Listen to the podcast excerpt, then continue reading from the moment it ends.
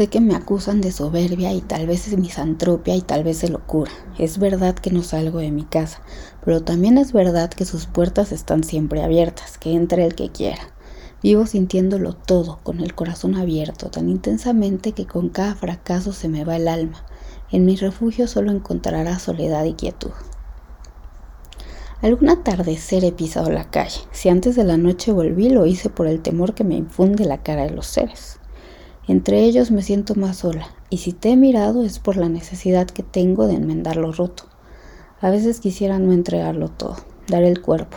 La admiro a ella, que te juro que solo sería cosa de una noche. Te equivocaste, te enamoraste, y al cabo de unos meses cumplió su promesa, usó tu cuerpo y te dejó tirado con el corazón en la mano.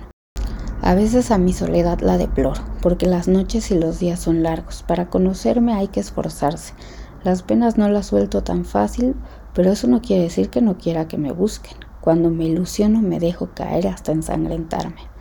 A veces finjo que vienes a visitarme.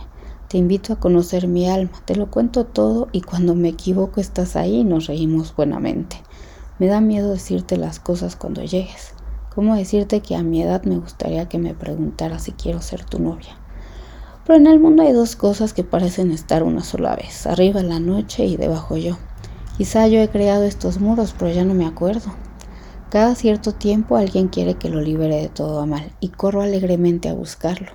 La conexión perdura un suspiro. Ya curado encamina sus pasos. La mayoría de las veces olvido quiénes son. En mis visiones profeticé que uno de ellos sería mi redentor y desde entonces no me duele la soledad, porque sé que está ahí, afuera, y al fin se levantará del polvo. Si mi oído alcanzara todos los rumores del mundo, yo podría oír sus pasos. Ojalá me lleve a cualquier otra parte. Lo veo y siempre lo confundo. Juro esperarlo, cerrar las puertas y no abrirlas hasta que llegue. Pero como no he mirado su rostro, me engaño nuevamente y pensando que lo tengo enfrente me dejo vencer. ¿Lo creerás? No hago nada por defenderme.